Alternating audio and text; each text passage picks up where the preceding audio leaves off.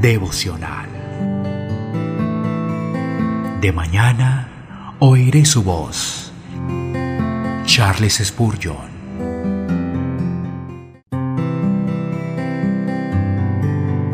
Lucas capítulo 22 versículo 44. Y estando en agonía, oraba más intensamente, y era sudor como grandes gotas de sangre que caían hasta la tierra.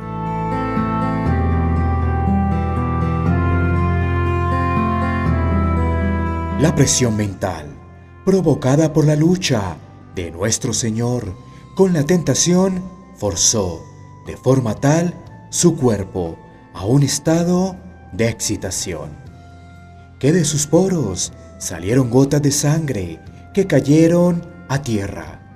Esto prueba lo inmenso que debe haber sido el peso del pecado sobre el Salvador, que hizo que transpirara grandes gotas de sangre. Esto demuestra el enorme poder de su amor. Es muy hermosa la observación de Isaac Ambrose. La goma que exuda del árbol sin que lo cortemos es siempre la mejor. Este precioso alcanforero rindió dulces especias cuando fue herido con el nudoso látigo y cuando fue horadado por los clavos en la cruz. Pero observa, rindió su mejor especia, cuando no hubo látigo, ni clavo, ni herida. Esto muestra el carácter voluntario del sufrimiento de Cristo, ya que sin una lanza la sangre fluyó libremente. No hizo falta una sanguijuela o un cuchillo, fluyó espontáneamente. No hizo falta que los gobernadores clamaran, fuente fluye, pues por sí misma brotó torrentes carmesí.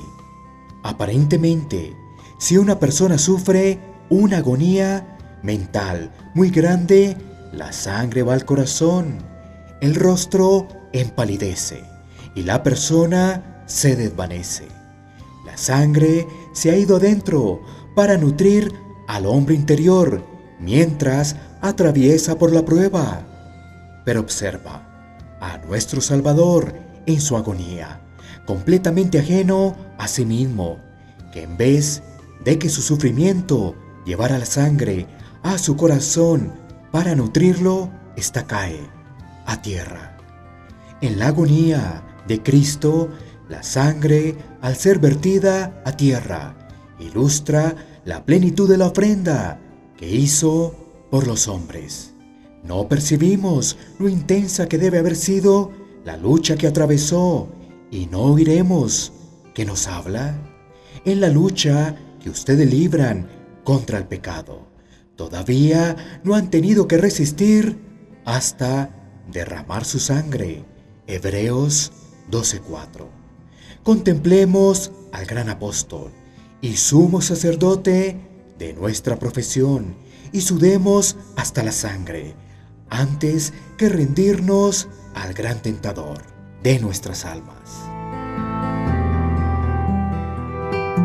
De mañana oiré su voz